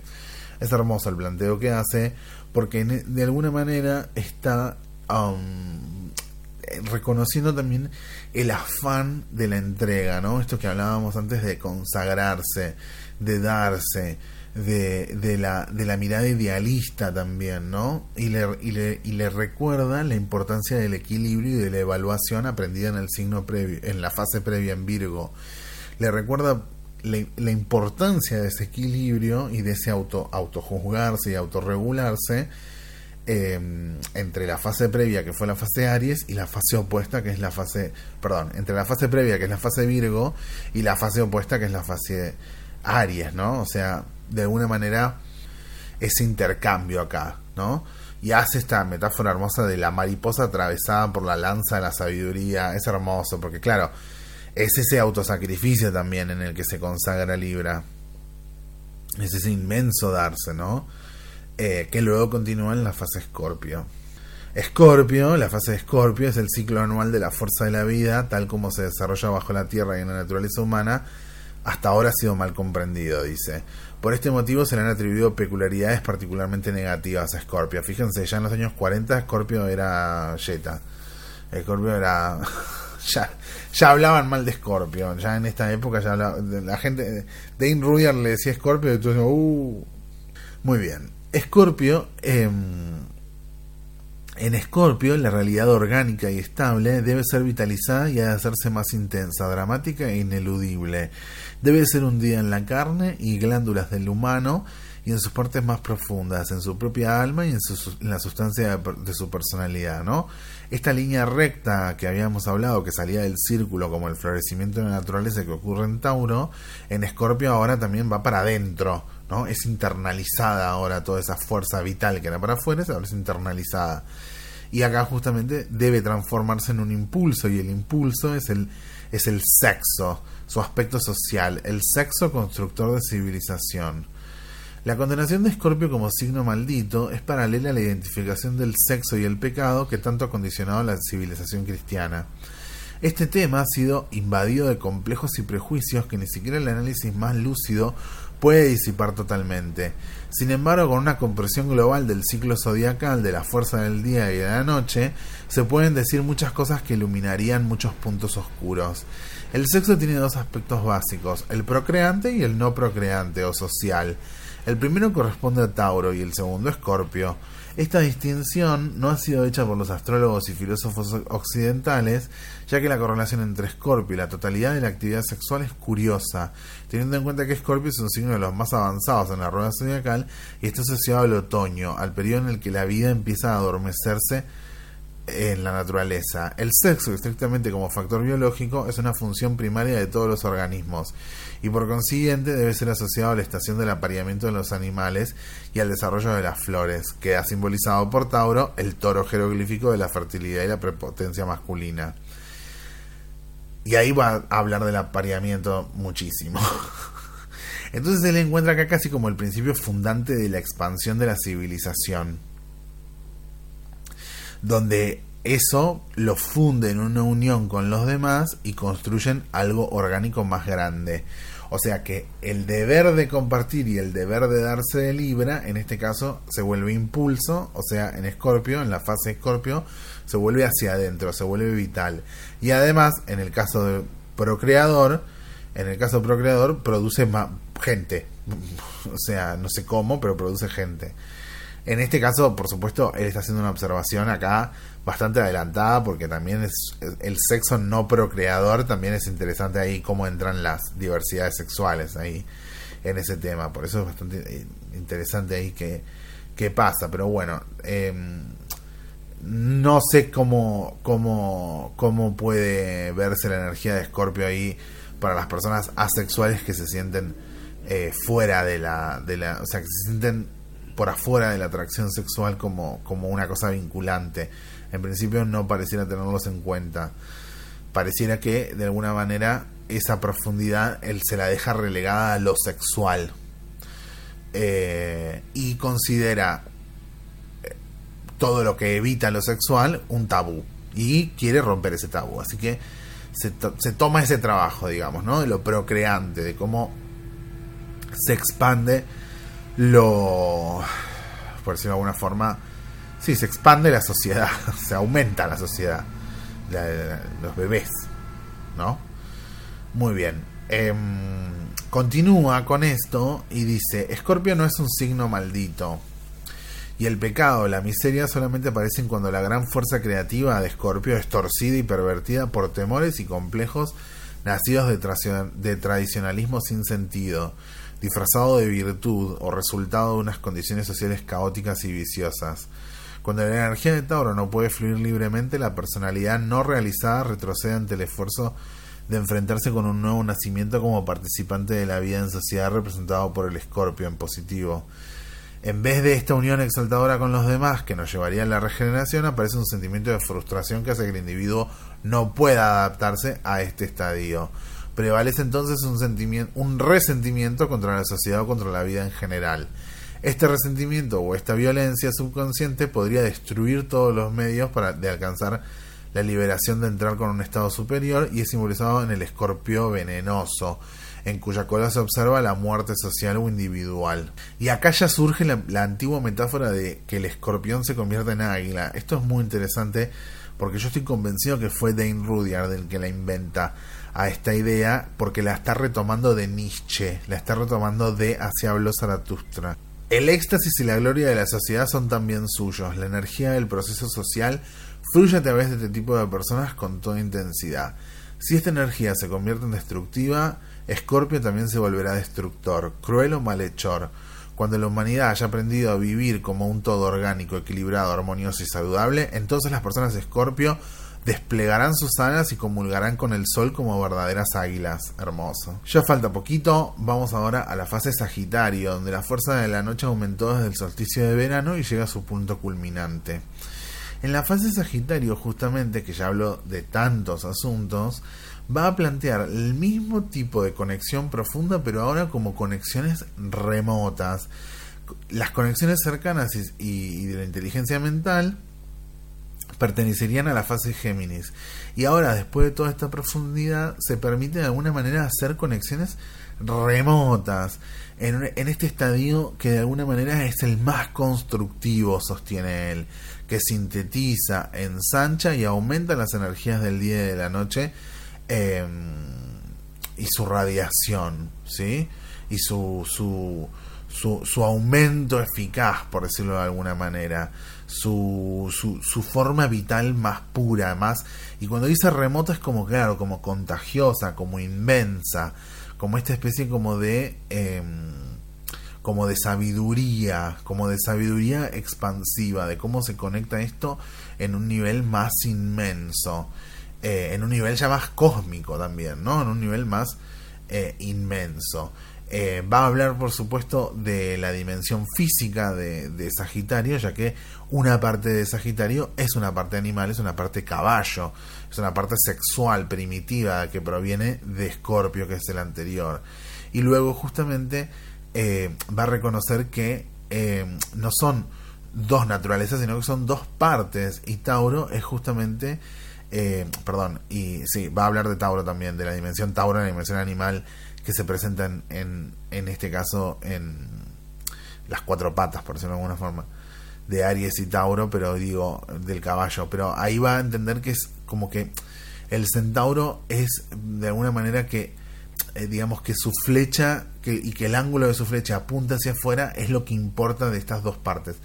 Lo que importa de esta especie de, uh, de sí, de esta conexión remota, este salirse, ¿no? Esta, esta dimensión física, pero también este salirse, la parte humana, ¿no? las cuatro patas sobre la tierra, pero la parte humana con, la, con, el, con el arco y flecha, que de alguna manera es la que eh, dinamiza esto, esta mirada idealista y hace que eh, que viaje de una manera mm, remota. No, se me, no me sale otra descripción porque entiendo que esa es la forma en la que él lo, lo ve. Y no necesariamente son siempre idealistas o, o, filósofos o metafísicos, ya que justamente lo que importa de, de, estas conexiones remotas y de esta y de esta interacción y de esta profundidad del pensamiento es que se conecte con su tiempo, se conecte con el presente, se conecte con dónde pertenezco y dónde estoy parado, sin ser un fanático ni ser un puritano, sino que esté conectado con su tiempo, con el bien para la comunidad y con el y con el presente. Va a hacer un par de correspondencias eh, históricas sobre, sobre las ideas de fanatismo eh, de, de, Sagitario, pero va a destacar justamente que este em, estos rasgos más importantes de Sagitario a la hora de, de, conectarse con, con, los demás tienen que ver especialmente con la compasión, con la compasión jupiteriana que no puede tener la crueldad de Escorpio, no puede ser fanático, no puede ser sádico, no puede ser eh, diabólico, no puede ser monstruoso, no puede ser destructivo, porque viene, o sea, de, un de una fase Escorpio mala sale un Sagitario malo. Acá lo que importa es que sea luminoso y compasivo y que esté de alguna manera em, eh, heroico hacia, esta, hacia estas conexiones remotas que aumentan su, su, sí, su, su, sabiduría, la sabiduría de todos en realidad. Nos, nos aumenta la sabiduría a todos ese trabajo y no la parte destructiva que nos divide y que nos mata. Que nos mata. Página 111. Ha llegado el solsticio de invierno en la fase Capricornio. en la fase Capricornio lo que va a reconocer justamente eh, en una constante interrelación con Cristo va a ser justamente, eh, y con el César también, y con el César que, que, lo vincula así, la Roma imperial de los Césares, eh, y, el, y de alguna forma como el rol heroico de, de Cristo, va a reconocer de alguna forma em, lo que tiene que ver con la plenitud del yo en el orden social, en el orden total. El triunfo de la sociedad sobre la personalidad o sea, lo que exalta al yo, lo que conecta al yo y cómo el yo juega con una sociedad eh, y con una política también, ¿no? Las fuerzas colectivas, los triunfos colectivos y el poder que se pone en juego, ¿no? Y esto lo va a caracterizar con el Estado, con la idea política del Estado o con los gobiernos o con los órdenes de la sociedad y va a entender que es esa, que Capricornio es esa fase, es ese yo que ha triunfado y eh, es eso, es aquello que se ha impuesto también. Acá cito, en estos logros capricornianos reside el germen de su destrucción. ¿Sí? Fíjense qué importante la noción de destrucción en este punto, ¿no? Cuando antes habíamos hablado de cáncer como la construcción de esa base profunda y de observar y medir el, momento del año que es mitad día, mitad noche, y poder observar esos dos misterios, acaba de entender que también hay una gran cuota de destrucción en todo esto.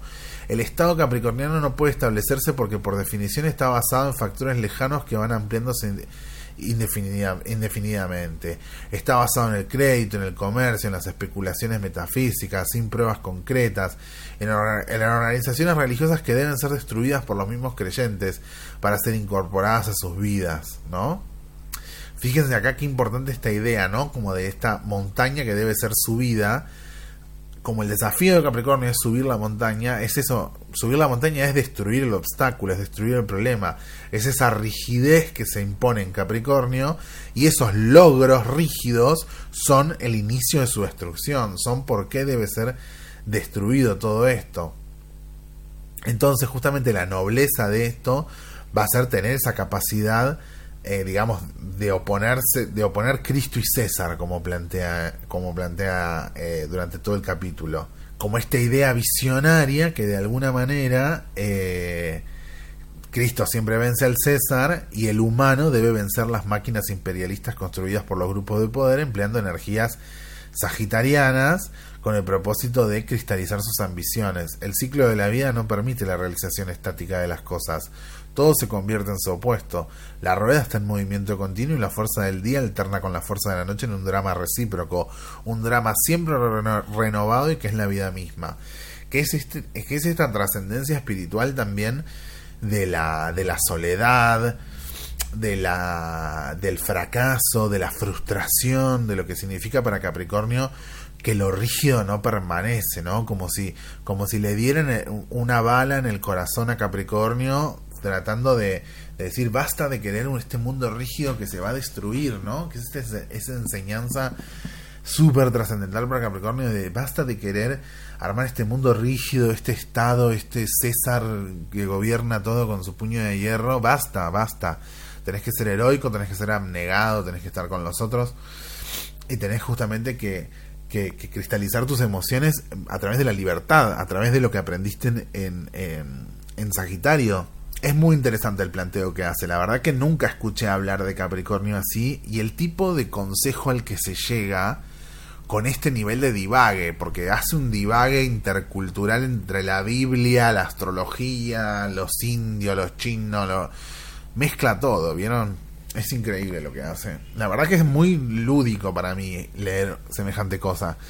En la página 120 de Volar de Acuario ya falta poquito, ¿eh? ya estamos terminando, quedan las últimas páginas, las ultimitas páginas. Muy bien, en la página 120 estamos en Acuario, ¿sí? Con Acuario llegamos al último signo eh, fijo donde, se, donde ocurre la liberación de poder, sostiene él. Y en este caso, lo que, lo que importa esta liberación de poder o esta expansión o exaltación o destrucción o trascendencia, entiende a Acuario como el opuesto de Leo en esta relación interactiva interconectada eh, socialmente, ¿no?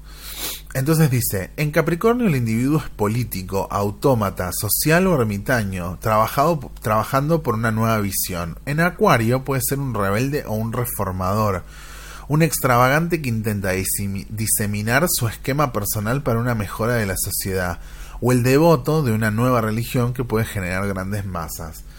Entonces se entiende que ese, que ese rol aprendido, ese rol político aprendido en Capricornio, ya no siendo rígido, sino guiado por el deber social de compartirse, de, de, de, darse y de sustentarse en los otros que aprende de Leo, es de alguna manera como como la cosa como contagiosa, democrática y contagiosa, amplia y profunda que necesita eh, Acuario para, para, para migrar, para compartirse, para, para moverse, para estar en movimiento, para, para hacer estos, estos gestos de alguna manera, ¿no? Estas, estos ademanes, estas, eh, por decirlo de alguna manera, están para fundar su nueva vida, para fundar esa revolución o esa, o esa renovación o esa reforma. Esto es muy interesante lo que dice. El acuariano no puede renunciar a su dependencia de sus fundamentos sociales y ancestrales. Solo lo hace para exhibiciones de modernismo teatral que únicamente tienen validez para acrecentar el prestigio con los amigos, que esto tiene que ver con Leo. El sumergirse en las profundidades de la personalidad representa para el acuario una aventura terrible, ya que su individualidad significa muy poco para él a nivel, a nivel de la seguridad. Ser una persona segura de sí misma evoca únicamente algún tipo de aprobación intelectual. El sujeto acuario teme fundamentalmente la idea de ser él mismo, independiente de los soportes sociales y culturales. De la misma forma que el líder Leo teme ser únicamente un ser social, sin la posición personal privilegiada para poder dominar, ¿no? Entonces, lo que va a conectar acá como esta necesidad trascendente que, conecta a Acuario es ser necesitado por los demás, es estar en movimiento. Y va a hacer referencia acá justamente a la mirada del el portador de agua, o sea, el, el, aguatero que lleva, que lleva agua, que corresponde a Rudra, ¿sí? que es de donde él saca su nombre. Eh, que es como el que trae la lluvia, la trae la lluvia y trae el rayo. O sea, trae los truenos. El portador de agua en realidad es una metáfora para la venida del agua, que es decir, para la caída de la lluvia, para esta, esta idea también colectiva de la lluvia. Iba a decir, el rayo no es solo una fuerza destructora, es el medio necesario para la precipitación del precioso ozono del aire, imprescindible en el proceso vital. O sea que va a comparar Acuario con la lluvia, con la agua viva, que baja desde la altura del cielo para, para impregnar el reino humano en su totalidad, em, en esta plenitud, en esta nueva vida, que es además transgeneracional, o sea que además beneficia a todos y al futuro, a todos los del presente, pero además al futuro, a las próximas generaciones. Muy interesante este punto de vista. En la página 130 va a hablar de la fase de, de Pisces, donde la fuerza del día se está haciendo progresivamente cada vez más fuerte y en este nuevo mundo que ha abierto la fase, o la nueva vida, o la nueva espiritualidad, o la nueva era, o la nueva etapa, que comienza gracias al diluvio mítico, al diluvio mítico y a la disolución universal, a la, a la, unión universal que propuso Acuario, acá justamente llega Pisces, ¿sí? Eh, signo opuesto de Leo, libera, signo opuesto de Virgo, liberado por Leo, se ve confrontado en los resultados de su liberación. Este individuo social, que sería Pisces de alguna forma, necesita servir a esta a este a este labor, ¿sí? Servir a este despertar, a esta revolución, a estos salvadores. Y debe de alguna manera también disolver, terminar y concluir cualquier idealismo exagerado, cualquier materialismo científico, cualquier monstruosidad que haya heredado de Capricornio, que haya heredado de Acuario, cualquier idealismo o cualquier cosa debe ser disuelta porque lo que importa de esa disolución es el despertar que produce, es el despertar que activa, es, es lo, lo que sana, digamos, ¿no? Es la capacidad de dar ese nacimiento o renacimiento. Eh, y lo va a comparar justamente con el mar y con Neptuno, y con el, con el dios del mar, con Neptuno, eh, con el dios griego del mar, como el fin de lo absoluto también, y, el, y poder llegar a una especie de totalidad orgánica, de no echarse atrás y poder realmente como disolver las experiencias horribles, las experiencias crueles, para poder llegar a esa entrega hacia la salvación, para poder llegar a esa entrega a esa iniciación también, ¿no? O sea, como, como quien disuelve sus, sus antiguas creencias para poder despertar, para poder efectivamente eh, sumergirse en, una, en un nuevo estado, en otro, en otro elemento, en otra cosa, integrando todo, eh, haciendo síntesis de pasado y futuro y poder llegar al eterno presente. Este fue el viaje que hizo Dane Rudyard por las 12 fases del zodíaco, muy interesante, muy, muy, muy interesante su planteo muy distinto, muy distinto a todo, una mirada muy distinta sobre los temas. Y para cerrar justamente el último capítulo se llama La liberación creativa del espíritu. Y en este caso va a sintetizar estos conceptos de contracción y expansión, de lo que se personifica y lo que se colectiviza, y lo que se interioriza y lo que se expande, eh, lo que se mete para adentro, lo que se mete para afuera, el día y la noche. En este planteo va a hablar de esta batalla que se lidera en el ser humano, en estas corrientes alternas, en estas, en estas, sí, en estas energías opuestas, y va a, relativizar mucho el concepto de la luz y el concepto de todo eso, ya que justamente em, en este sentido él encuentra que la trascendencia es el equilibrio dentro del ciclo anual del día y de la noche en los equinoccios. Por lo tanto, los puntos del ciclo anual son los puntos arquetípicos, son los momentos en cualquier ciclo de la vida en que, en que el espíritu, ¿sí? este espíritu, esta nueva vida, esta nueva espiritualidad, esta nueva era se, se nos revela. En este, este, el espíritu también es de una forma el sentido que se nos revela, ¿sí? donde entre lo individual y lo colectivo, entre el deber que tenemos con eso, con eso, con ese obrar, lo que se rigidiza y lo que se ablanda, es justamente de esa sucesión, de esa actividad que se da origen a, al, al, sentido, que se da de, de, todas esas tensiones y fricciones de que se da origen al sentido, y eso necesariamente tiene que ocurrir en libertad. Las puertas están abiertas, dice. Es muy claro cuando, cuando plantea eso. Las puertas deben estar abiertas en ese sentido para que se actúe con conciencia y nosotros podamos de alguna manera entender eh, lo que se está desarrollando, lo que se está desarrollando, lo que se está expandiendo, dinamizando, moviendo simbólicamente en estos movimientos, ¿no? En estos cuatro equinoccios y solsticios que están todo el tiempo operando para que nosotros estemos eh, en relación y en movimiento, en, este, en este pulsar dinámico, en este pulsar en movimiento que es justamente la experiencia humana.